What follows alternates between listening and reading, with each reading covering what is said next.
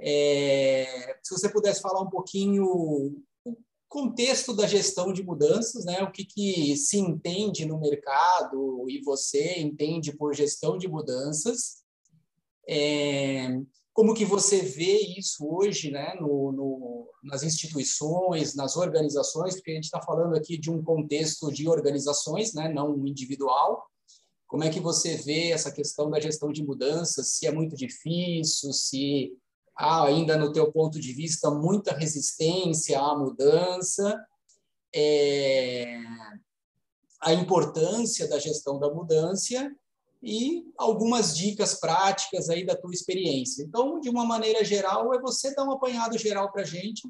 Obrigado mais uma vez aí a você e a todos. Se você pudesse dar esse overview, vamos dizer assim, do que é gestão de mudanças. E só mais uma coisinha, Vou pedir para você a licença de talvez eu ter que te interromper, interromper algumas vezes, só para eu controlar o tempo aqui, tá bom, pessoal? Então, como tem um tempo, eu às vezes vou ter que, que, que interromper um pouquinho, já peço desculpas de antemão. E, por favor, Analisa, muito bem-vinda, muito obrigado. Você está no mute aí, acho.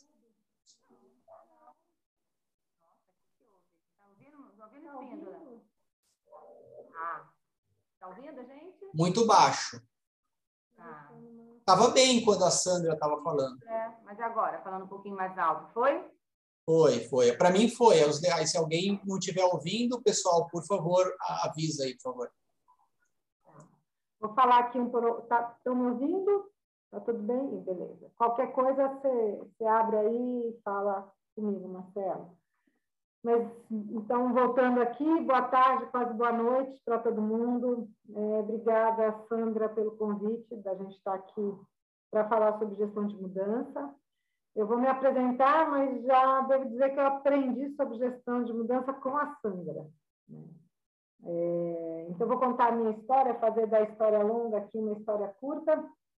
É, eu sou empreendedora, na verdade, eu me formei como médica. Né? Se eu fosse analisar minha vida, foi uma gestão de mudança constante. Eu me formei como médica, é, ingressei nesse mercado quando eu estava é, no começo aí da minha formação. Eu enveredei para a área de gestão, acabei indo para a área de economia em saúde, depois para a área de estratégia em saúde e acabei empreendendo. É, comecei com uma, é, trabalhando em uma empresa de home care, atenção no. É, e aí, dessa empresa, né, eu me tornei sócia e depois de um período a gente começou a fazer o primeiro processo de gestão de mudança que eu fazia na minha vida sem saber exatamente o que, que era. Era fazer um turnaround de uma empresa né, que tinha ali como core o atendimento no domicílio dos pacientes e passava a olhar para uma gestão de saúde populacional. Então, a gente trabalhava ali naquele momento com um modelo de case management, ali eu pegava um caso e cuidava daquele caso, do começo ao fim. Então, a cultura da empresa, ela, ela era desenvolvida para que a gente tivesse a melhor assistência, a melhor qualidade, no menor tempo possível, mas com foco muito tailor-made ali. E aí, cada paciente com o seu plano de cuidado. E aí, a gente entendeu que o mercado estava mudando, a gente tinha que fazer um turnaround, começar a olhar de uma maneira um pouco mais ampla e olhar aquilo que a gente passava a chamar de gestão de saúde populacional, onde eu começava a olhar para grandes populações e tentar, através de dados, que a gente está falando de 2010, 11, 12, que não era muito fácil, identificar o perfil dos indivíduos e começar a criar algumas linhas aí de cuidado para acompanhar esses indivíduos durante um tempo. Então, aí começava a primeira mudança de cultura, porque eu tinha um foco muito é, no, no, no, na produção de um plano de assistência para aquele indivíduo que envolvia milhões de profissionais, e era é, de alta complexidade, para começar a olhar para pacientes de baixa, baixíssima complexidade, com um foco muito mais sistêmico. Então, fazer com que a equipe né, é, mudasse a cultura, né, mantendo como cerne né, eficiência e qualidade, foi um primeiro movimento, é, que eu nem sabia que estava fazendo em termos de gestão de mudança e já estava. é, a gente cresceu, quando foi em 2018, a gente passou por um processo de roadshow e fez a primeira, o primeiro movimento de é, M&A da empresa, onde a gente se associou a um grande grupo. Naquele primeiro momento não era um a gente se associou a um dos acionistas da DASA, que era o grande grupo, mas a partir dali eu começava uma outra fase de mudança, né, e, e, e de gestão dessa mudança. E aí eu estou dizendo que eu fazia sem saber fazer, porque quando a gente fala gestão de mudança, é, nesse título, nesse nome, né, automaticamente a gente está falando de método, né? A gente está falando de conhecimento técnico, a gente está falando de tudo aquilo que quem trabalha com gestão de mudança entrega de valor para a gente poder fazer isso com menos trauma, né? Fazer isso da maneira mais fluida possível, engajando todo e até então eu não conhecia. Eu achava que eu tinha feito a gestão de mudança, eu tinha feito, mas de uma maneira muito top-down, muito truncada, muito. Cara, é para lá que a gente vai e, e, e, temos que caminhar nesse, nesse caminho. Vou falar um pouco mais perto aqui, Carla, para ver se, se melhora um pouco.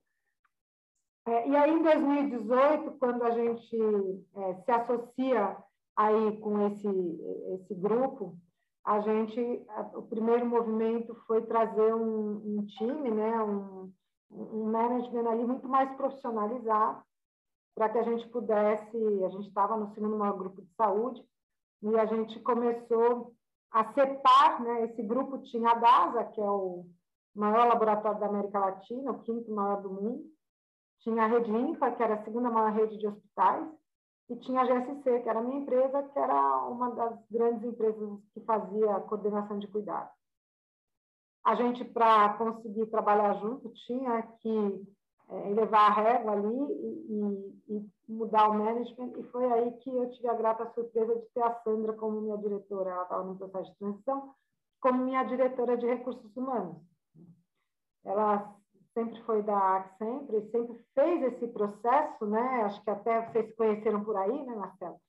É, na empresa, naquelas empresas que a contratavam como consultora, e ali ela tinha um desafio que era, cara, deixa eu ver se esse negócio que eu indico aí, mando todo mundo fazer, deixa eu ver é, como é isso na, na, minha pele, se é de fato é, o método que eu ensino, se ele funciona. E aí ela trouxe, ela começou a, a trazer para dentro né, da GSC uma queda de paradigmas absurdo em relação a vários pontos da cultura que a gente tinha. Mas eu acho que o maior aprendizado nesse processo, né, e aí foram dois anos onde, é, eu vou, eu vou dar um dado aqui, que eu sempre, eu, eu sempre é, falo o seguinte, eu vou falar sobre um, uma métrica que a gente tinha, e eu sei que aqui vai ter gente que é a favor da métrica, é contra a métrica, mas eu só uso essa métrica porque ela era o balizador, tá? Então, quando a gente entrou e resolveu, de fato, aí, com um time de RH super fortalecido, com a Sandra aí na liderança, fazer essa transformação, a gente era uma empresa que não conseguia ser certificado no, no GPTW. De novo, eu estou se a gente é a favor ou contra o GPTW, eu não estou discutindo isso, estou dizendo que isso era um marco, um balizador, era o D0. Dois anos depois, a gente ficou entre as dez empresas de saúde que as pessoas mais queriam trabalhar. Então, é, e, e, a empresa, neste momento, ela já tinha 18 anos, 18, 19 anos. E aí vem, vem o primeiro sinal, né? De fato, existe, né? uma, uma ciência, como em tudo que a gente faz, para a gente criar, praticar e executar a gestão de mudança. Né? Durante 18 anos, eu fiz da maneira que dava para ser feito, porque eu era obrigada a fazer. Né? E naqueles últimos dois anos, eu fiz, na verdade, pela necessidade que a gente tinha de fazer, mas com o método necessário para sair do outro lado com o resultado que a gente não teve em 18 anos, a gente teve em dois. É, e aí a gente, é, depois de dois anos, a gente acabou, é, nesse momento a GSC ainda era uma empresa independente desse grande grupo, e aí a partir de final de 2020, é, a gente vende 100% da empresa para o grupo, e aí a gente vira uma área, né? a gente era uma empresa, né? aí a gente, na verdade, a DASA uniu os três grupos, então, ele, ele uniu a DASA Lab com a IMPA, que era laboratório, com a GSC, que era a coordenação de cuidado, e todo mundo virou DASA. E aí a gente sai né, da, da, do conceito de unidade de negócio, embora a gente mantivesse o PNL, a gente sai do conceito de unidade de negócio e a gente entra no conceito de área corporativa. Agora, você imagina o que é a gente fazer isso com 1.500 pessoas embaixo, pessoas que estavam ali há 8, 10 anos, né? é, e que tinham que entender que, cara, ia ser do caramba. Não, vai ser do caramba a gente fazer esse movimento. Né?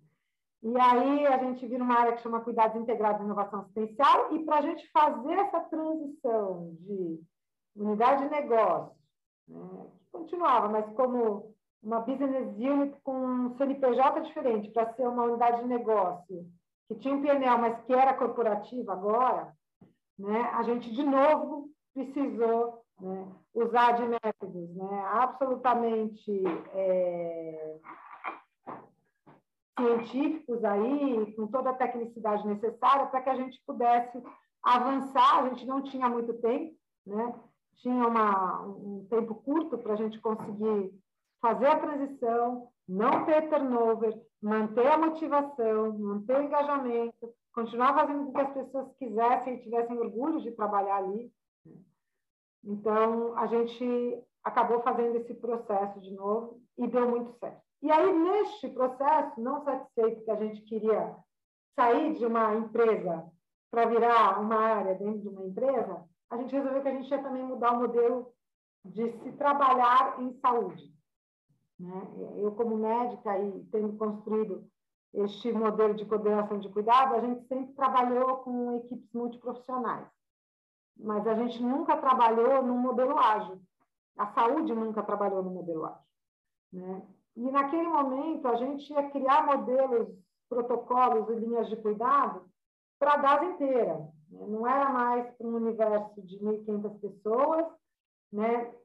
150 mil vidas, mas passava a ser para um universo né? de 55 mil colaboradores para a gente operar e cuidar de mais de 400 mil vidas. Então, é, a gente falou, aí a gente se provocou e falou, beleza, a gente tem que fazer um trabalho aqui de gestão de mudança de cultura de pessoas e DRH, mas a gente também tem que mudar o método como a gente constrói linhas de cuidado, trazendo, na verdade, todos os stakeholders ali do nosso ecossistema data para essa construção e trazendo como princípio a filosofia ágil, aonde a gente, de fato, ia criar os squads, né, com todos os profissionais que a gente precisava, ia trazer, então, se tentando traduzir um pouco isso, né?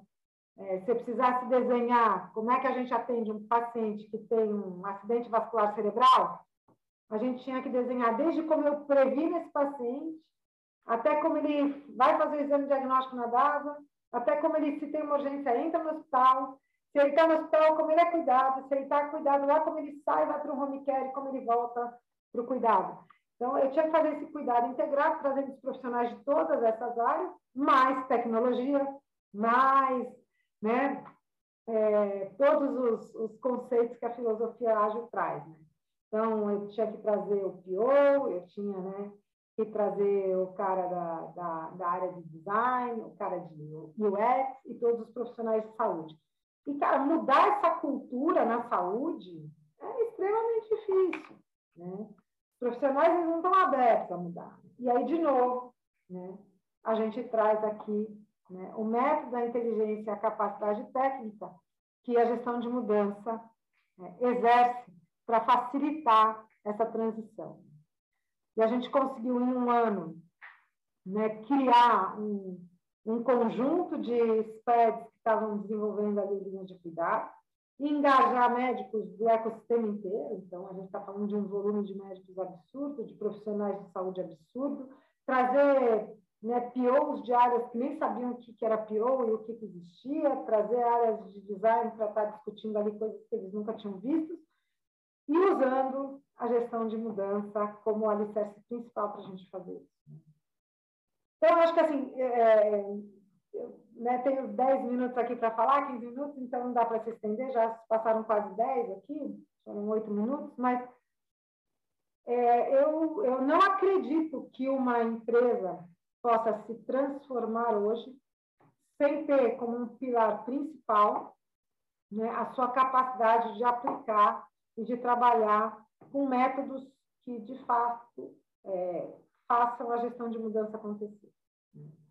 É, e qualquer empresa hoje ela tem que transmutar. Né? A empresa que não fizer esse processo, né, ela não vai sobreviver. Então, eu acho que não existe hoje a gente falar de pessoas, de cultura de RH, de processos, de projetos, sem trazer a gestão de mudança como o alicerce principal para a gente poder operar. Deixa eu. É, a Paula não conseguiu entrar, então acho que por enquanto, né, Sandra? Isso, ela está tentando mais uma vez, mas se ela não entrar, eu falo no lugar dela. A tá gente, a gente vai continuando aqui, não tem problema. É, o, então, Ana, é, deixa eu te perguntar duas coisas que eu, que eu perguntei. Assim, como que você vê as maiores resistências que, que você enfrentou, assim, os pontos críticos, vamos dizer assim, né, desse todo esse processo de mudança, que eu acho legal, acho legal a gente, então, trabalhar esse contexto que eu te pedi dentro de um case, né, que você está é. trazendo. É, quais foram assim as maiores dificuldades, resistências, desafios que você encontrou? E uma segunda pergunta já emendando é como que foi o apoio da, da alta do alto executivo da, da empresa?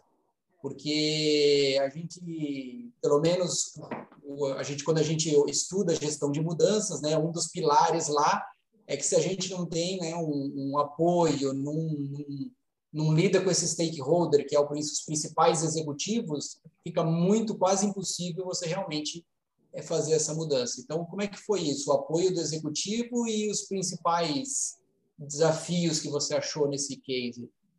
Eu, eu, então, posso falar é, de dois momentos. Eu posso falar eu como CEO, e depois eu posso falar eu como executiva, né? porque no último ano, quando eu implantei a filosofia ágil, eu era executiva.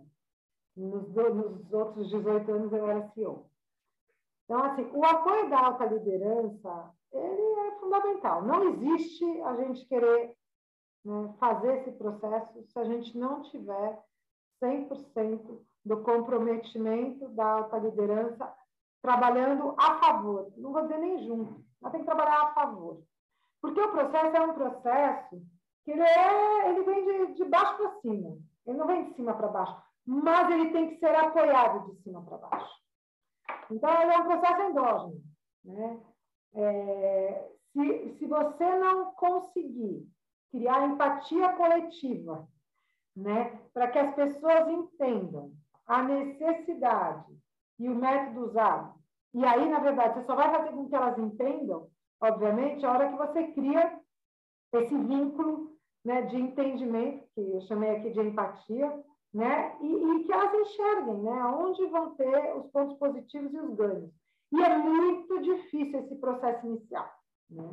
Eu acho que é, a Sandra ela, ela tinha uma, uma regra de ouro ali, eu acho que era uma, uma dica, um macetezinho que era a questão de trabalhar mil por cento do tempo com influencers. Então, vou dar um exemplo. Assim. Quando a gente estava lá em 2018, 2019, e a gente ia mudar de prédio, e ia para um prédio até melhor, mas era, era totalmente, era melhor, mas era totalmente diferente. Ninguém quer saber se é melhor ou pior. O primeiro começo é, puta, vamos mudar. Não, mas vai mudar, mas, cara, o vale refeição é mais caro, o metrô será que é perto? Mas, cara, mas será que lá vai ter banheiro? Mas, é, as pessoas começam a criar, na verdade, é, realidades que elas começam a criar, porque elas não existem de fato. Né? Então, você é, não deixar com que esse, é, é, essa realidade que não é real exista, acho que é o primeiro ponto. E para fazer isso, tá, tem que engajar. E a partir do momento que você engajar e você tiver os seus influenciadores ali, mostrar para eles, cara, não vai ter banheiro e banheiro para caramba. Olha, o Vale Refeição, a gente vai aumentar e vai dar para pagar. Olha só, vamos almoçar em todos os. Estou dando um exemplo prático aqui. Vamos almoçar em todos os restaurantes da região. E aí, assim, dos 1.500 você levava 50 que voltavam para a empresa e falavam, cara, é do caramba. É, lá dá para a gente almoçar. Pô, o metrô não é perto, mas tem um ônibus que passa na frente. E é ótimo, porque tem um corredor. E, e aí, essa, essa concepção de que vai ser bom para caramba, né? É isso que eu falo, né? Uma construção endógena, né? Isso vai contaminando, né? Então, é, essa, essa macete de, cara, vamos criar os influencers para qualquer coisa que a gente vai fazer, porque, de fato, né, eles serão a nossa voz lá na frente. Então, é, como CEO, eu sempre dei, e aí depois a, a Sandra, se quiser falar, pode negar ou não, mas eu sempre dei autonomia, cara, vai fazer? Faz, pode fazer. Você tem todo o meu apoio, 100% do meu apoio. Cara, a gente vai, vamos tocar o barco junto, eu estou junto, eu estou te apoiando, você vai fazendo e eu vou te apoiando atrás. Ah, se, se você puder, então, a Paula, acho que entrou aí, né, Paula? Boa noite. Boa noite, pessoal. Estou aqui em alto processo de adaptação às mudanças. Todo esse susto que a tecnologia me deu hoje. Então, assim, você, Ô, ô, Ana, se você pudesse fechar em três minutinhos, para ir, Paulo, eu vou reduzir teu tempo, então, para dez, para a gente poder abrir para as perguntas aí, para as pessoas fazerem as perguntas, então. E aí eu vou, e, e, aí eu vou falar do meu papel como executiva, né? Como executiva, é, eu apoiei muito a minha área para fazer a transição, mas a gente não teve o apoio da liderança de cima, que dificultou demais o processo porque a gente não conseguia ter influenciadores além das nossas barreiras né, é, departamentais ou né, existe aquele aquela ilha né onde você tem ali o borderline entre uma área e outra etc e aí quando você não tem um apoio de uma área de recursos humanos que compra essa ideia e junto constrói né, os pontos de contato fora para que gere empatia nessa nova fase isso dificulta demais. É. Então, a gente conseguiu fazer a mudança dentro da área, mas não conseguiu expandir para todo o ecossistema. E foi muito por uma falta de visão estratégica, de direcionamento e apoio da alta liderança para que isso caminhasse, isso fluísse. Então, eu acho que esse é um ponto fundamental aqui. Se eu pudesse deixar algumas coisas, é, não dá para fazer sem apoio da alta liderança. E, de novo, é apoio, porque ela não vai fazer por ninguém. Não dá para fazer sem é, engajamento através de influenciadores que vão né, comprar, né, e aí vai crescer lá, botam lá todo esse processo. E não dá para fazer sem método. Né? É uma ciência, né? existe um trabalho a ser conduzido com muita metodologia e acompanhamento para a gente ter resultados positivos no final e que são grandiosos. Então, acho que são esses pontos. Muito você, você, viu porque eu sou fã, né? Você viu, né? Não falo mais nada. uma liderança dessa, ô Paulinha, gestão da mudança é, ó, a mão com Olha! Ainda mais, ainda mais que eu, que eu, que eu eu peguei ela porque eu fiz a pergunta que era eu misturei as duas perguntas né, do contexto e aí deixei ela e peguei ela de surpresa né é, mas porque eu como eu não sabia da Paula o Paula é, eu vou te pedir, então, Paula, devido a esses é, é, imprevistos que a gente teve, né? Você falar em 10 minutos, eu vou pedir a licença para te interromper de antemão, claro. tá bom? E aí, depois desses 10 minutinhos teu, a gente abre, então, para as perguntas. Então, se você pudesse apresentar e, e, falar um pouquinho aí, né, do que a, a Ana trouxe um case para a gente, né? Eu pedi para ela falar um pouquinho do que ela entendia de gestão de mudança, do contexto, e ela fez isso em cima de um case. E foi bem legal e deixou algumas dicas aí no final para a gente aqui de engajamento, liderança e método. Eu queria que você falasse um pouquinho da tua experiência, do que, que você vê de gestão de mudanças hoje, então, na tua visão, é, no mercado? Uh, como é que você vê isso, principalmente, é, principalmente não, nas corporações, né, porque nós estamos falando aqui de corporações, como é que você está vendo o contexto da gestão de mudança, as principais dificuldades, um apanhado geral da tua visão do que, que é gestão de mudança. Muito obrigado, bem-vinda. Você tem os 10 minutinhos aí. Obrigado. Maravilha, muito obrigada. Queria pedir desculpas aí, pessoal. Me embolei aqui com a tecnologia hoje de uma maneira. Esse pessoal de gestão de mudança aprontando dessa, né? Mas tudo bem. Bom, então acho que eu vou me apresentar rapidinho.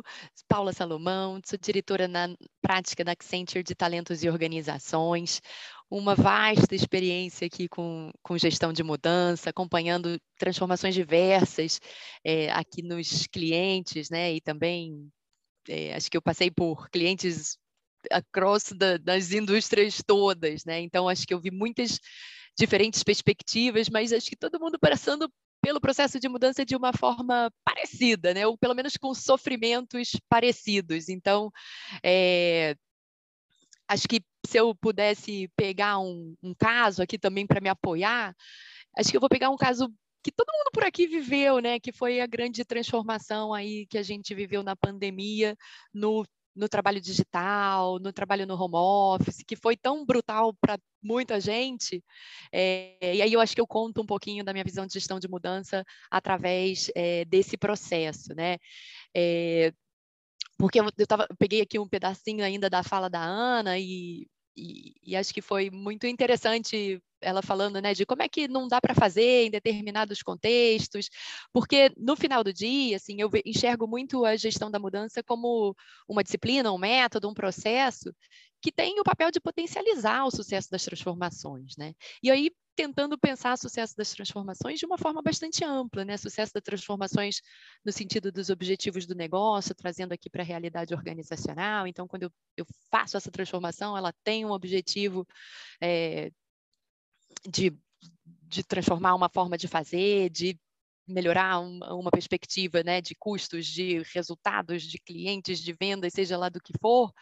E no final do dia, a gestão de mudança está aí para garantir o sucesso dessa transformação, mas não só sobre essa ótica, mas também sobre a ótica de como é que a gente embarca todo mundo, como é que a gente vê todo mundo percebendo esses benefícios e com isso a gente garante uma visão bem 360 do benefício dessas transformações, né? Uma transformação que é importante para o business sim e para um resultado aí é, econômico, financeiro, mas também alguma coisa que é importante para as pessoas, é importante para a sociedade em que essa, para a comunidade em que essa organização está inserida. Então, acho que no final do dia, o que a gestão de mudança almeja, né, e o, o meu grande objetivo aqui, né, pensando um pouquinho de por que se dedica a sua vida a isso, é que a gente realmente consiga garantir e fazer transformações nas organizações que causam o impacto e o benefício que elas merecem, né, digamos assim.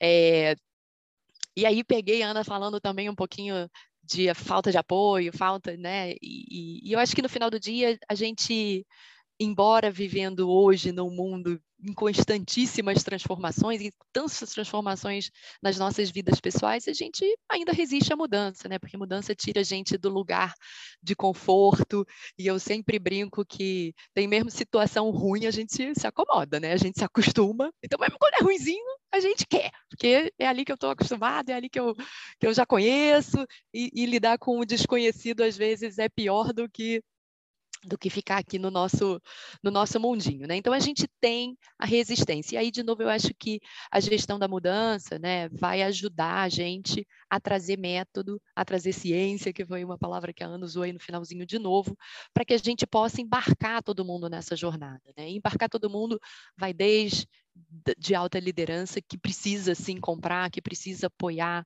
que precisa participar e precisa da sua carinha, até todo mundo que está envolvido nesse processo. Né? Então, voltando aí a, a, ao meu exemplo de pandemia, de levar o trabalho para dentro de casa, é, teve, teve muito disso, né? Teve muito da gente, é, quem foi mais rápido em conseguir engajar a liderança e perceber, cara, vamos logo fazer esse negócio, é, foi capaz de perceber mais rápido o que, que eram os impactos dessa mudança, o que, que eram as barreiras dessa mudança e agir mais rápido, né?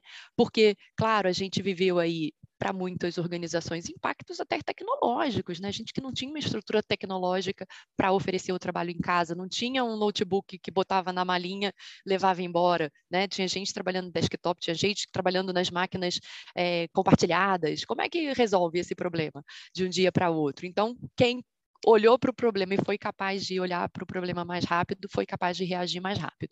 Além de toda a questão das pessoas, né? Porque a gente tinha, claro, gaps de conhecimento, gaps de infraestrutura nas casas das pessoas, gaps de. E aí, e aí a gente viu um monte de barbaridade acontecendo ali no começo, né? Todo mundo deve lembrar das recomendações do tipo encontre um cantinho com boa iluminação e silencioso para você trabalhar.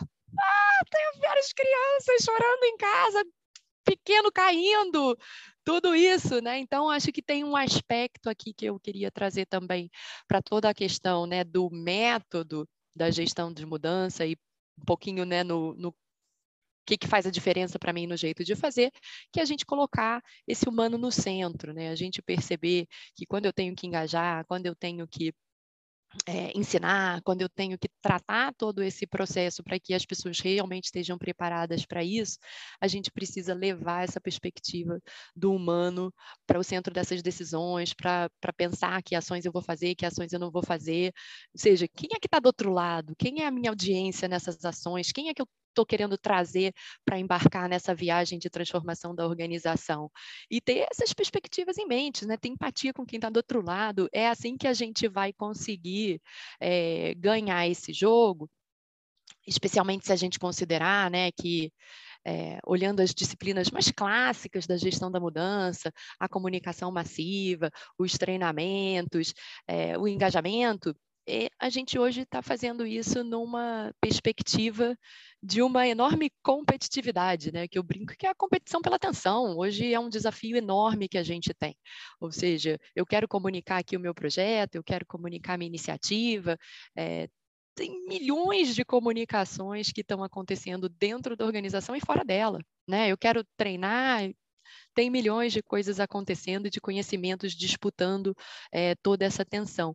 Então, é, se a gente não botar realmente essa perspectiva do humano no centro dessa tomada de decisão, no centro desse planejamento de como é que a gente vai fazer, que ferramentas a gente vai escolher, é, a gente não, não vai chegar lá, né?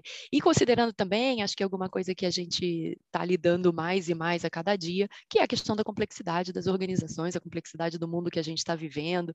É, Estou vendo aqui minha amiga Cris, que, com quem a gente já debateu muito essa temática, né? E com quem é, eu sempre gosto de, de, debater, que é isso, assim, a gente está num mundo de muita informação, de muita tomada de decisão, e, e que às vezes a gente tem até a dificuldade de perceber toda essa questão é, do impacto né, que a mudança está causando. Então, é, se a gente não levar isso tudo em consideração, a gente acaba escolhendo ferramentas simplistas, tomando decisões simplistas e que não vão atender à necessidade do que a gente quer provocar, do que a gente quer é, provocar mesmo no sentido né, de causar assim uma, um, um, uma reflexão, uma mudança. Então, acho que pensar sobre essa questão da complexidade, pensar sobre as perspectivas de quem está passando pelo processo de transformação nos diferentes níveis da organização e pensar também, né, muito em que hoje a gente está falando muito de não só da gestão da mudança, mas quase de dos impactos culturais que as mudanças têm, né? Então, pensar que comportamentos a gente espera, que novos mind mindsets, né? novas maneiras de pensar e de encarar as, as, as mudanças e o nosso dia a dia, a gente tem que trazer todo esse, esse panorama é, para a nossa para nossa metodologia, para as nossas escolhas em relação aos, aos, métodos e ao que a gente vai usar para mobilizar, para engajar, para preparar as pessoas, né? Eu também não posso me esquecer de tantos ensinamentos com a Sandrinha é, ao longo do tempo, né, em que a gente falava muito que no final do dia essa regra não, não se perde, né, de que as pessoas vão mudar se elas souberem, se elas puderem, se elas quiserem. Né? Então, como é que a gente faz isso acontecer? Meu tempo acabou. É, eu tenho essa missão ingrata aqui. É, mas como eu já pedi licença antes. Imagina, vamos é, o Paulo, se você quiser concluir, então, e puder fazer isso mais 30 segundos, um minutinho, para a gente abrir para as perguntas. Como atrasou um pouco, deu essa, esses imprevistos, talvez a gente possa passar ali uns 5 minutinhos, aí dá uns 20, 5, 10 minutinhos, né, pessoal? Quem puder, eu agradeço. A gente dá aí 25 minutos aí para as perguntas aí, tá? E, é, então, você quer concluir? Eu... Não, maravilha. Eu, eu, acho que eu já estava concluindo aqui. Acho que, que a mensagem que eu queria deixar é essa mesma, né? Acho que a gente pensar que a transformação organizacional precisa todo mundo precisa embarcar nessa, nessa jornada, né? E, e para fazer isso, tem que ter método e tem que levar essas coisas em consideração. Então, qual a complexidade do que a gente está considerando, quem são os indivíduos que estão no centro dessa transformação e que perspectiva eles trazem para isso, é, eh, para a gente poder fazer boas escolhas aí no que a gente vai utilizar de tanto ferramental é, que a gente tem hoje em dia para fazer acontecer. Bom, muito obrigado. Você falou do, do humano no centro, empatia, complexidade, acrescentando. Então, eu vou pedir para as pessoas que quiserem fazer perguntas, então, é, podem fazer, e aí eu vou pedir também que, que sejam rápidas as perguntas e respostas para mais pessoas participarem. Né? Então, um minutinho para pergunta, uns três minutinhos para resposta, e aí a gente vai dando mais oportunidade para todo mundo fazer as suas perguntas. E aí, de novo, eu vou é, gerenciando esse tempo. Que alguém quer fazer alguma pergunta para a Ana, para a Paula, o Guilherme? Eu quero. Vai lá. Olá, boa noite. Oi, Paula. Prazer te ver novamente e aprender contigo. Oi, Ana. Minha pergunta é para Ana. Ana, no desafio que você apresentou, eu queria saber o que você faria diferente se fosse hoje um novo desafio parecido e principalmente na questão do convencimento para a liderança, né? O que, que você entende que, que, que, não digo falhou, mas que poderia ser feito melhor para poder convencer a liderança e como você faria? Eu acho que talvez envolver um pouco mais no, no início do projeto. Né? Eu acho que a gente desenhou muito o projeto com uma autonomia e uma autossuficiência de uma de, de quando eu era CEO, né? E deixei de entender que naquele momento eu precisava levar isso para uma instância maior e de fato criar ali uma um rabaporte ali com tudo aquilo que a gente ia fazer. Né? Eu acho que isso faltou, eu acho que isso foi uma, uma falha minha em relação à minha liderança para poder contaminar. Eu acho que a gente até é, fez esse movimento, né? Então, quando virou a chave, e, e, era muito difícil, né? porque até dia 31 de dezembro eu era uma empresa, no dia 1 de janeiro eu virei uma área. Então, é, é, era, era, era muito difícil assim, essa, essa equação. Né? Para mim, pessoalmente, muito difícil, né? se eu virar executiva, e para o meu time também. Então, era uma transformação exponencial eu acho que a hora que a gente virou a chave, e a gente já tinha, a gente era tão, né, tipo, just do it, vai lá, não faz, faz, vai ter que fazer. Que quando a gente viu, a gente estava apresentando, a gente falou, puta, temos um problema, Wilson. A gente desenhou e, cara, como se a gente ainda fosse uma empresa, e a gente é uma área agora dentro da empresa.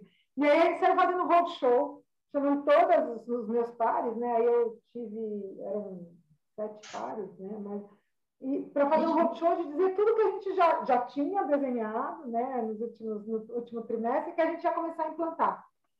E eu acho que isso pode ter gerado um desconforto é, do tipo, porra, mas isso aí vocês tinham que ter feito antes, né, não agora.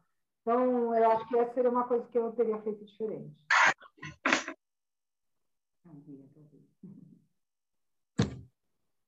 É adulto. Esse eu respondi, mas Ser o mais transparente possível. É, acho que eu tenho uma pergunta no chat aqui, a Jéssica e o, e o Marcelo, né? Vamos, vamos pela Jéssica aqui, porque eu vi primeiro, tá, Marcelo? E aí logo na sequência você, então. É, vamos lá, Jéssica, tua pergunta, por favor. Oi, pessoal, boa noite, tudo bem? Oi, Paula, prazer te ouvir de novo. Sandra, tudo bem? Ana, é muito bacana ouvir essa experiência sua é, num case de, de uma empresa de saúde.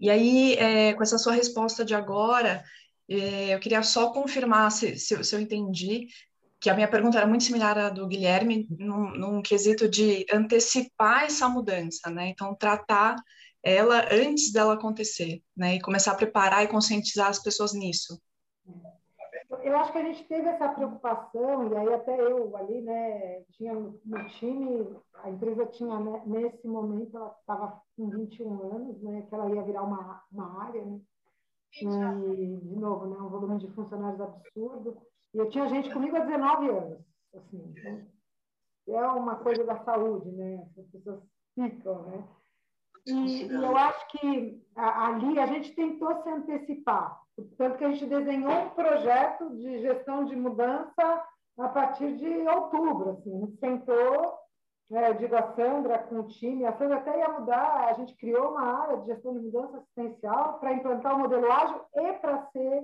na verdade, o motor principal da transformação da GSC numa unidade dada. É, mas eu, eu, volto, eu acho que assim, este projeto ele teria que ter sido desenhado em conjunto. Né? E aí eu acho que assim, foi um erro muito meu ali de liderança, de não estar comunicando, mas aí eu também, e é difícil a gente falar, porque às vezes a gente está, né, falar, contar o dedo é fácil, né? mas eu acho que também a, a empresa é, também não estava aberta para receber todo este modelo de transformação, porque ia impactar em outras áreas. Né? E, de repente, a minha estava sofrendo esse processo. As outras não tinham toda essa abertura. E aí, mas eu volto e digo, cara, era uma falha minha, porque se eles também não estavam tendo uma abertura, o que, que eu poderia ter diferente para ter criado essa abertura? O que eu poderia ter feito diferente? Então, eu acho que assim, é sempre parte da gente a ação, né? É, e o desafio dos prazos ali, né? Plano de 90 dias, fusão e tudo isso é muito desafiador, né? Não, tranquilo, obrigada. E aí, eu queria saber se posso fazer uma outra pergunta para Paula. Só roubar aqui, aproveitar. É super rápido. Paula, é, eu queria ouvir de você nesse pós-pandemia, como que o, a própria metodologia, o processo de gestão da mudança, o qual foi o principal pilar assim que também teve que se adaptar para levar para as empresas nesse momento live, né? Então, pandemia acontecendo, qual foi o principal discurso ali de gestão da mudança e de, de adaptação da própria metodologia ali live da pandemia que vocês tiveram que fazer aí com os principais clientes, né? Independente do, do setor. Né? É, eu acho que tem dois aspectos, né? Eu acho que um, por um lado, teve muito essa coisa da digitalização, né? Então, acho que a gestão de mudança ela passa muito por essa interação, né? A Ana estava comentando, então a gente foi lá, fez o roadshow, mostrou como ia ficar. É, eu acho que a gente já vinha, né? Aqui no nosso caso, é, trabalhando muito com conceitos de cocriação, e aí, claro, você botar todo mundo na sala e criar junto, é, era maravilhoso, além de tantas iniciativas como treinamentos, workshops, é, que, que aconteciam, né, que o presencial era super bom. Então, teve esse aspecto assim, prático de digitalização do próprio método, né? É, mas eu acho que um ponto muito importante para mim foi essa questão da gente ter essa capacidade de colocar o humano, de colocar a empatia nesse processo também, né? Porque é, para evitar um pouco daquela coisa que eu citei mais cedo, né? Assim, de você coisas que eram inviáveis para as pessoas é, cumprirem, né, para as pessoas se engajarem. Então, como é que a gente também precisou entender essas diferentes realidades? É, e eu acho que isso é uma jornada que a gente vem tentando, né, falando muito de, de jornadas de transformação, de como é que a gente espera que as pessoas passem. Então, desenhar o change experience, a gente vem falando, né, de como é que a gente desenha um pouquinho dessa visão de como eu vou passar por esse processo, o que, que vai bater mal, assim, putz, quando essa notícia vier, pode dar um medo, pode dar uma ansiedade, pode é, causar uma percepção errada, para a gente poder ir equilibrando esses sentimentos e criando essa animação com o processo de mudança no final do dia, né? Mesmo que aquilo inicialmente possa parecer é, ruim ou possa parecer mais crítico, como é que a gente vai tentando é, mexer um pouquinho com esses sentimentos e, e engajar todo mundo para participar dessa jornada. Acho que isso foi também um aspecto. Legal, obrigada. Acho que o próximo aqui é o Marcelo, né? Você quer fazer a tua pergunta, Marcelo? Marcelo Souza. Você botou no chat, você, você quer fazer ou quer que eu leia aqui? Eu, eu falo aqui, Marcelão. Boa noite, pessoal. Eu creio que a pergunta que eu fiz já farei um pouco diferente com a resposta da Paula aí sobre alguns aspectos, mas eu vou, vou tentar adaptar, né? É, Paula, com, com essa questão da gestão de mudança, inclusive pegando um gancho no que você falou sobre a gente se acostumar com o que a gente já faz, mesmo quando está ruinzinho, né? É, entendo que tem algumas lideranças que elas estão muito agarradas ao método tradicional, sempre fiz dessa forma, sempre deu certo. E como, como pode ser abordada essa questão de gestão de mudança, esse pessoal que é mais resistente? Uhum.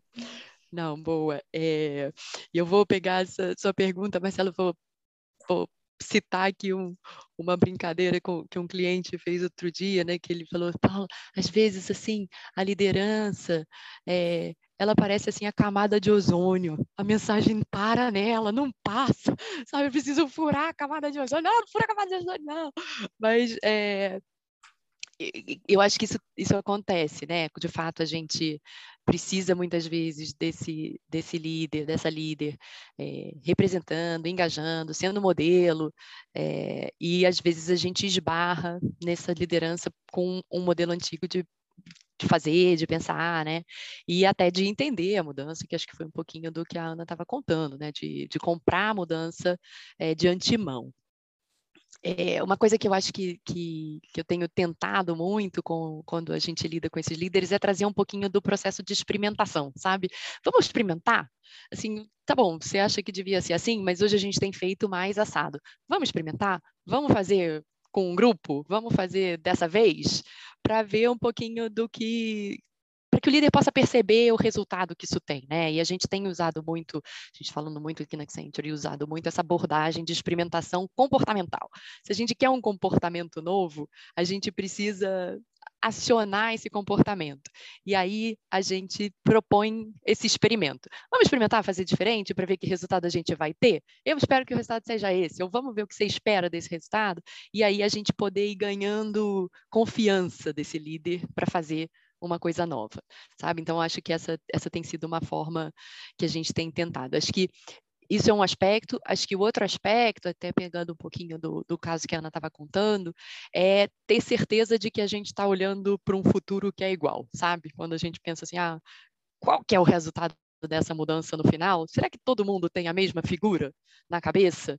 Né? Então, quando a gente está ali, de novo, fazendo roadshow, ainda que esse roadshow esteja mais virtual, fazendo um workshop de criação, é, é importante a gente criar esses espaços em que as pessoas tragam o que, que elas estão enxergando nesse futuro, o que, que elas imaginam que isso vai ser, né? E olhando para o bem e para o mal, né? O que, que eu espero de ganho, o que, que a gente espera, e, e, até explorando um pouquinho daquilo que às vezes não é tão fácil de colocar, né? Ah, eu espero que eu vou perder poder no final do dia, eu espero que eu vou perder equipe no final do dia. Então, como é que a gente explora um pouquinho dessas coisas que podem provocar resistência também, né? Espíndola, só para alertar aqui, tem o Paulo e a Elise com a mão levantada, né? É, Paulo tem... Ferraz também está aqui um pouquinho na fila. E a Elis. Espero que não caia aqui a nossa, nossa live, né? Falta um minutinho, mas vamos abrir para Ah, ele cai automático, será? Não sei, vamos, vamos descobrir hoje. Gestão da mudança na veia. Se, Eu também estou aqui com a mão levantada, tá? É, não sei se está aparecendo. Você, Tá. Você fez pergunta também já, não fez, Guilherme? Não, não, não foi o outro Guilherme. Pulei, te pulei. Então vamos lá. Ele, ele tá, Bem que a Ana me falou. É, desde o começo. primeiro, Guilherme. Então vamos lá, Guilherme. Ah, então a, a falha foi minha aqui, Guilherme, porque eu... Vou até fazer uma meditação depois. Vamos lá, Guilherme, é você. Vai lá, Guilherme. Vai lá, depois eu é, falo. Tá são bom? duas perguntas, uma para Ana e a outra eu gostaria também que a Paula respondesse, a Ana também, a, talvez até a Sandra. A primeira, você falou muito dos influencers, né, Ana? É, eu, não, eu sou do mundo das startups, então talvez minha visão seja um pouco romântica, eu nunca não sou desse trabalho tradicional, mas não seria mais fácil é, você fazer uma gestão de mudança com a participação de todos os funcionários, desde o, lá da, do piso né, até o topo, e, ser, e eles todos virarem influencer e não precisar assim, de pessoas em grupos para fazer esse trabalho? É, então, eu acho que quando a gente está num, num, universo de menos pessoas, sim, né? E eu já vivi isso, né? Porque eu comecei numa empresa que tinha 15 e nesse momento que a gente estava fazendo isso, tinha 1.500, né? Então, é, é importante dizer que o grupo de influencers ele é, ele é estatisticamente representado por todas as amostras da, da empresa. Né? Então, a gente está falando, poxa, eu vou ter gente é, do, do call center, eu vou ter gente da farmácia, eu vou ter gente da operação, eu vou ter gente da recepção, eu vou ter gente. Então, essa diversidade que vem de, de baixo para cima, ela é contemplada nessa amostra estatística que representa o todo. Né? Então, eu acho que sim, se você tiver um universo pequeno, você não vai, vai fazer gestão de mudança ali né, com todo o seu time. Não faria sentido a gente ter influência.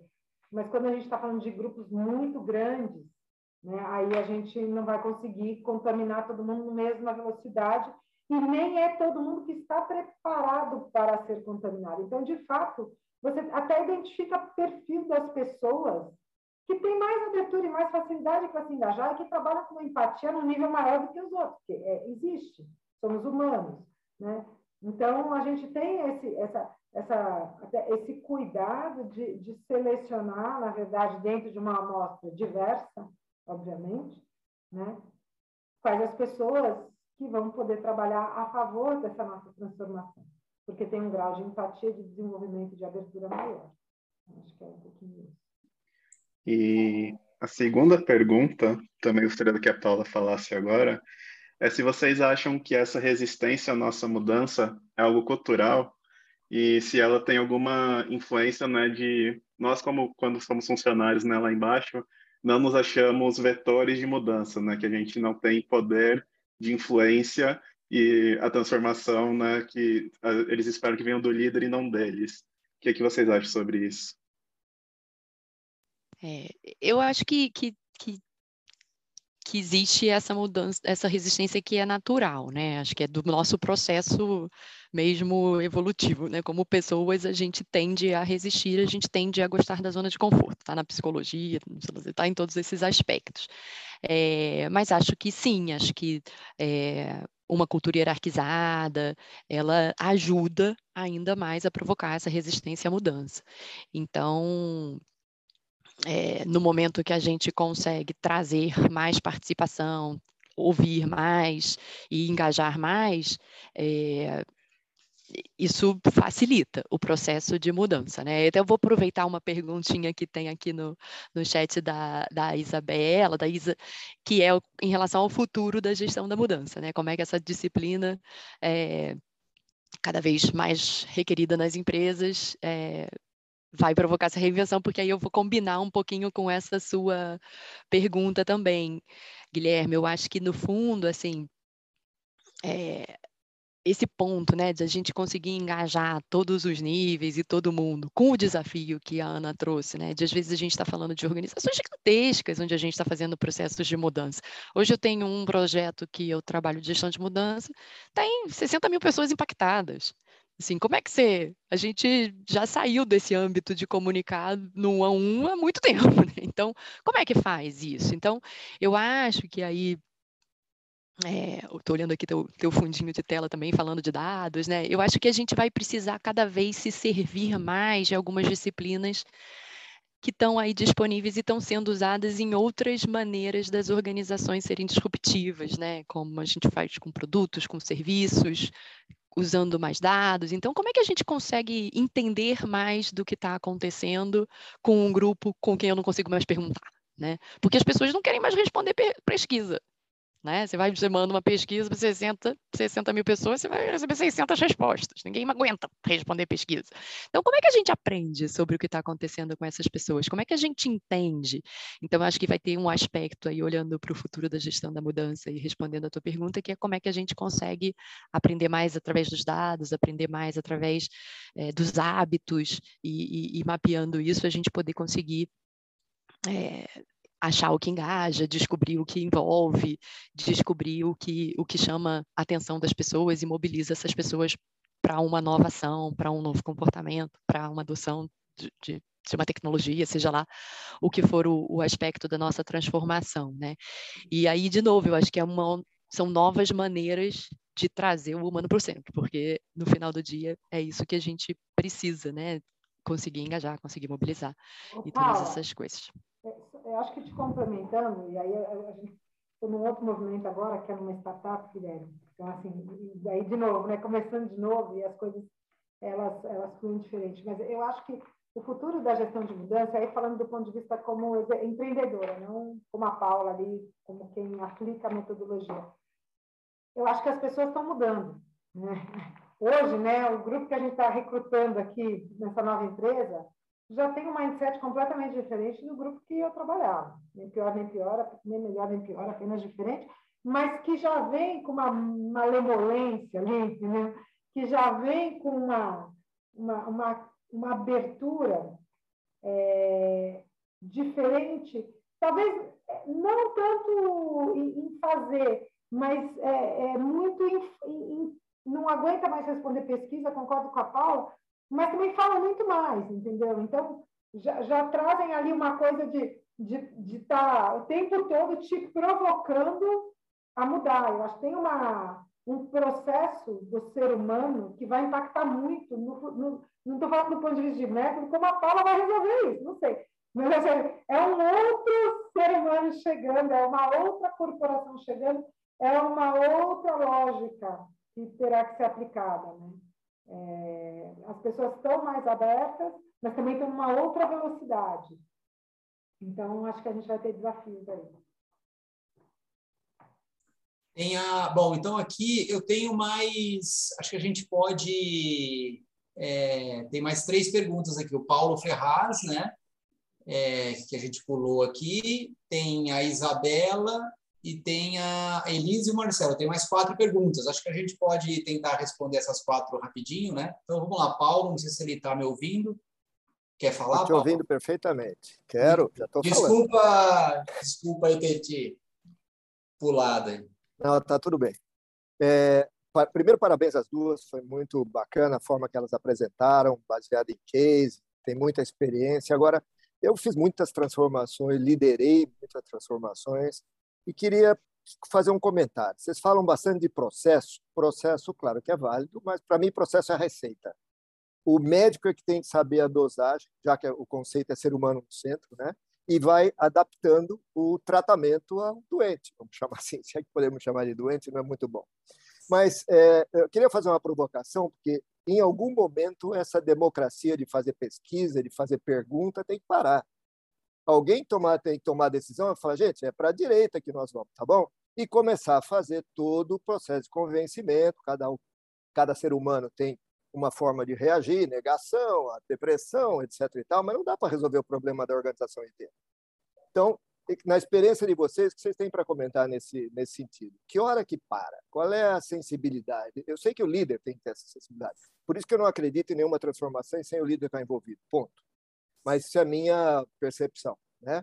É, o que, que vocês podem falar dessa história de hora para a democracia? Para de perguntar, gente, quem quer pular do barco, pula, quem quer ir para frente, vai, mas temos que fazer a coisa acontecer.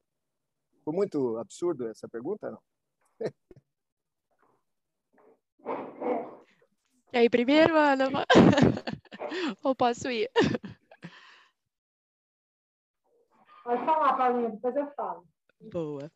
É, não, eu acho, Paulo, que esse já é um pouco do nosso caminho, né? Assim, e, e no fundo, é, eu acho que esse, esse é o caminho mais tradicional que a gente tem, né? De, liderança toma decisão, cascateia e vai, né? É, agora, acho que o que a gente tem visto e vivido, né, é que o engajamento ajuda no sentido de que as pessoas. É, primeiro tem uma coisa toda da inteligência coletiva, né? Da gente também não achar que a, a decisão está só. A melhor decisão está tá em cima, né? Porque às vezes a desculpa, gente está. Paula, desculpa te interromper, mas acho que eu não me fiz claro. Eu não, não ponho em dúvida isso. Uhum. Para mim, o processo ocorre nas pessoas, mas uhum. a liderança, em algum momento, tem que parar. Para de, vamos parar de perguntar, vamos fazer alguma coisa mais prática. Esse é meu ponto. É mais no sentido de sentindo as pessoas, sentindo o momento da organização que hora que começa a avançar, entende? É, não estou pondo em nenhum momento em dúvida é. isso, porque eu acredito nisso. Por isso que eu acredito que se não está engajada a liderança, é difícil de acontecer sustentável. Não, com certeza, né? com certeza, sim. E eu estou com você, acho que não tem mudança sem liderança, né? E no fundo, até quando a gente está né, falando mais dessa questão das transformações mais culturais, das transformações que mais é, ao, ao, redor de, da organização como um todo, né? É, tem uma hora que a gente até tem que tomar decisões do tipo ou a liderança muda ou muda a liderança, porque senão a gente não vai sair do outro lado, assim. É... Eu acho que, é, que são os momentos de impasse, né, em que a gente tem tá ouvindo coisas dissonantes e a gente às vezes tem que dizer não, esse aqui a gente vai ter que convencer de outra maneira, porque não vai dar para atender todos os gostos. Acho que é nesse momento que a liderança tem que tomar as decisões é, e seguir, né? Então, acho que eu vou por aí. Eu, eu acho que eu, Paulo, eu super concordo aí com você, concordo com a Paula também. É, para mim, é, o papel da liderança é, é, é, dar direção. É claro que existe uma inteligência, e acho que todo mundo concorda aqui, que ela é, é, é o, hoje cada vez mais, né, essa co-construção, a coisa do colaborativismo, da gente fazer junto, de brotar, de ser mais endógeno, cara, tem jeito, a liderança é aspiracional, tem que ter um, é um tracking, é para cá que a gente vai, e tem horas que é para cá que a gente vai. Ah, vou mudar de sede. Cara, o que eu vou fazer é fazer com que essa transformação seja menos doída. Eu vou engajar. Mas, cara, eu vou mudar, não dá. É, vou fazer um M&A. Vai ter um, uma, um merging aqui. Cara, a gente só vai sobreviver se tiver um merging. O mercado está cobrando isso da gente. É para cá que a gente vai. Eu vou fazer pesquisa se eu vou fazer ou não. Agora, fazer o processo de transformação, aí eu acho que assim, aí né, as práticas, os métodos, as influências, aí assim, aí não tem jeito, pode ser, né, pode ser com dor ou sem dor, né, com amor, né? Então, acho que a gestão de mudança, ela faz a gente fazer com amor. Né? Eu, já, eu já fiz das duas maneiras. Antes, né, eu brinco assim, é ASPS, né, antes da Sandra para a Sandra. Tá né? Então, assim, dia, dia, né? depois foi no flow. Então, eu vivi os dois mundos. Então, não tem jeito. Acho que a liderança é aspiracional, é quem dá a diretriz, é para lá que a gente vai, cara, mas podemos fazer isso ser gostoso. Né? E tem jeito, né? Aprendi que tem muito jeito de ser gostoso.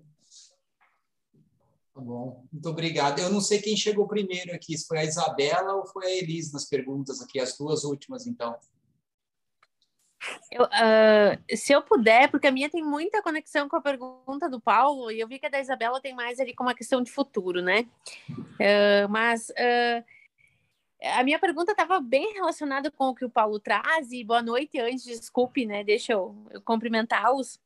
É, uh, essa questão de quando a gente tem um mapa estratégico na empresa, né? Eu atuo numa empresa na área de operação, onde a gente está olhando eficiência operacional, e para isso a gente passa por processos de transformação que envolve virtualização, automação de muitos processos e até de um novo modelo de negócio para a gente ganhar em escala mercado, né? Só que, por vezes, as decisões são tomadas pela alta liderança, como até se traz, se dá a direção, a Ana falou muito bem, acho que esse é o papel da alta liderança. E, e para a gente ter o engajamento de todo o grupo, passa pelos líderes dos pontos de atendimento. E aonde eu vejo a nossa maior resistência, por vezes, é nesses líderes das equipes, né, que são gerentes também hoje. Então, está muito vinculado com a pergunta do Paulo, até onde a gente envolve, o cuidado que temos que ter para não envolver, uh, para fazer de conta que estamos envolvendo no, no processo de co Você ficou no mudo, Você ficou no mudo. Você ficou no mudo. Oh, perdão. Uh, porque esse, essa linha é muito tênue. Quando a gente vê que a, que a decisão já está tomada, a gente quer fazer esse processo acontecer de mudança, mas a gente se dá por conta que o humano tem que estar no centro e, opa, temos que ouvi-los. Aí é, é, eu tenho muita, ainda muita confusão nesse processo de engajamento quando a decisão já está tomada estrategicamente por uma mudança necessária. É, eu, eu acho, Liz, que tem é, é um pouco o que a, que a Ana estava falando, né? A direção está dada e essa direção vai ter que ser perseguida, né? É, o ponto é como é que a gente pode engajar todo mundo no como, assim, como é que a gente vai chegar lá? Eu acho que aí é que dá para a gente engajar mais e mais as pessoas, né? É, e tem um aspecto que eu também tenho brincado muito aqui, até com com os times, muitas vezes, assim, é que o líder também é um humano, né? Não podemos esquecer desse aspecto. É, o líder também é um humano e o líder eu acho que o líder de hoje em dia ele vem passando enormes desafios, na verdade, né? Porque esse líder, né, está pressionado como nunca pela velocidade, pelas necessidades, pelas disrupções dos mercados e, e por tudo isso, e está pressionado como nunca também, um pouquinho o que o Paulo estava comentando, assim, pelas demandas da, da força de trabalho, né? Tem as novas gerações, milhões de demandas, é, grupos né, de multigeracionais dentro da organização, com interesses diferentes, com estilos diferentes, com mindsets diferentes. Então, tem todo esse desafio aí para esse líder do, do, da média gestão lidar, né? Então, acho que assim, a gente pensar também como é que a gente suporta e prepara esse líder para passar uma mensagem é, comum é um negócio super importante. Assim, como é que a gente prepara para todo mundo, de novo, né, ter uma visão comum do futuro, né, como é que, onde é que a gente está querendo chegar exatamente, é, o que, que isso vai representar para cada um de nós e, e vai promovendo e provocando é, esse alinhamento e até mesmo uma preparação prática, assim, de storytelling, né? De como é que a gente conta essa história de uma forma mais alinhada, mais comum, com termos que, que, que, que vão pegando dentro da organização. Então, acho que essas coisas todas são coisas que a gente também precisa dar uma cuidadinha desse líder é, e, e, apoiar ele também dentro desse processo, né? Porque porque eu acho que tem bastante pressão acontecendo em cima desse middle management e, e, e ele também precisa de apoio. Né? Porque ele é uma peça muito fundamental dentro desse processo ali na minha, na minha brincadeira da camadinha de ozônio, né? Ele, às vezes, tem uma mensagem ali que está alinhada, num C-level, num top leadership, mas tem uma camada aqui até chegar em todo mundo, né? É, para que todo mundo possa ter acesso a essa mesma mensagem, a essa mesma informação. Bom, pessoal, então vamos encaminhando aqui para o encerramento. O, acho que a Paula já tinha respondido, a Isabela perguntou assim, como é que o, o, o pessoal de gestão de mudanças vai se reinventar? Então, Paula, se você puder é, deixar seu contato aqui no chat, o pessoal pode até, alguém perguntou, pediu o contato de vocês, se puder deixar pelo menos um e-mail né, aqui no chat para todo mundo. Se você tiver alguma indicação de, de livro que você queira fazer, a Paula e a Ana, e, e antes de responder essa pergunta rapidinho aqui da Isabela, que é sobre como é que o pessoal de gestão de mudança se reinventa. E aí, obrigado a todos, obrigado Sandra, obrigado Ana, obrigado Paula. Vamos para os encerramentos aí com os contatos e indicações das duas. Já boto meus contatos aqui. Acho que eu vou pegar um pouquinho da pergunta do Marcelo aqui também sobre o papel do RH. Eu acho que é, realmente tentei pegar um pouquinho ali dessa pergunta da Isa é, sobre o futuro, né, da gestão da mudança, e aí eu acho que eu volto um pouquinho nessa questão dos da gente se, se, se servir mais de dados, da gente se servir mais de, de de entendimento de contextos, de, de características dos grupos, né? A gente está eh, falando muito de personalização, como é que a gente consegue entender mais esses grupos e personalizar um pouco mais das nossas abordagens, de modo que a gente possa é, promover essa experiência de gestão da mudança de uma forma diferenciada, né? Dentro desse contexto que, que a Ana comentou mais cedo também, né? De que a gente tem uma adaptabilidade supostamente melhorando aí, né? Por conta é, da gente da gente estar tá no mundo em, em, muito mais de muito mais velocidade de mudança e adaptação.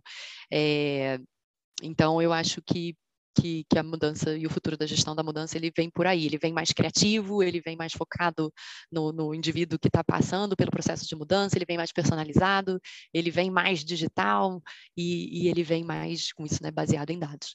E aí eu acho que perguntando ali, pegando a pergunta do Marcelo, tem um desafio grande aí para o RH, porque é, acho que o RH precisa se, se, apropriar um pouco mais desse papel da, da gestão de mudança dentro do, é, das transformações organizacionais. Né? Muito, acho que tem muito RH realmente trazendo, montando áreas, tra trazendo a disciplina, espalhando a disciplina aí nas, dentro das diferentes áreas de RH. Tem RH ainda bastante mais à margem, e, e aí você vai ver a tecnologia, os, os, os os CTOs, né, os Transformation Office, cuidando muito mais desse, desse processo. É, então, acho que o RH precisa sim se aproximar e se apropriar dessa, dessa abordagem. É, eu acho que para deixar minhas dicas aqui, aí eu vou fechando, né? Acho que eu, eu, eu não abandonaria o clássico, então acho que tem que dar uma lida de John Cotter mesmo, para entender ali um pouquinho de essência das mudanças, e aí tem revisão do, do, do, grande livro dele, que é o Liderando Mudanças, né? Tem uma visão, tem um livro mais recente, que é o Acelere, que fala um pouquinho da questão de agilidade estratégica, para a gente responder responder esse mundo em constante mudança, então acho que são literaturas que valem a pena. É, tem, tem grupos no, no, no, LinkedIn, da própria associação de, de, de Change Management Professionals, que estão sempre também publicando coisas legais. E eu falei um pouquinho dessa questão né, dos comportamentos e da mudança de comportamento. Então, é, tem um, um livro ah, que, que, acho que ainda não tem uma publicação aqui no Brasil, mas que chama de Small Big, que fala um pouquinho dessa questão né, de como é que as pequenas mudanças é, vão promover é, as grandes transformações e as grandes influências, que eu acho que vale a pena, porque traz um pouquinho dessa questão da, da mudança de comportamento, que acho que também está aí muito no novo da, da gestão da mudança. Então, acho que eu vou deixar essas dicas por aqui. Se você pudesse escrever no chat. Ah, boa. Escrevo sim. Obrigado. Vamos lá, Ana. É, acho que para finalizar, é, eu, sou, sou, eu sou menos da, da, da, técnica aqui, né, mais da fazeção aqui, de viver na pele e aprender com quem faz o que é fazer gestão de mudança, mas eu acho que a gente falou muito de liderança, né? E eu acho que a gente está numa fase onde as lideranças, elas de, de fato precisam sofrer uma transformação é, para que a gente possa entrar mais no flow de um processo de transformação contínua. E teve um livro que eu li há pouco, é, que é do Raj Sisodia, fala muito sobre a nova economia, a economia colaborativa, etc. e tal, que tem muito a ver com a transformação, e que fala sobre o poder da liderança Shakti, que é, lá na filosofia yogi, o equilíbrio entre o masculino e o feminino e como a gente pode, através disso, de fato transformar. Então, se eu pudesse deixar uma dica, fica aqui a minha dica para essa leitura que, para mim, foi de grande valia aí no processo de transformação grande, pessoal e profissional. Bom, muito obrigado, Sandra. Você quer. Beijo para todos, Marcelo. Obrigada aí a todo mundo que ficou com a gente até o final. Vi que o tema é bom e a gente vai deixar a gravação disponível para todo mundo. Gratidão aí a a Paula e a Ana que deram um show, sou fã dessas duas. E obrigada, Marcela, pela parceria. Tá bom. Muito obrigado a todos novamente. Boa noite a todos. Obrigada, pessoal. Obrigada pelo convite. Foi ótimo participar aqui. Beijo. Beijão. Tchau, tchau. Boa noite. Boa noite. Boa noite a todos. Boa noite, boa noite.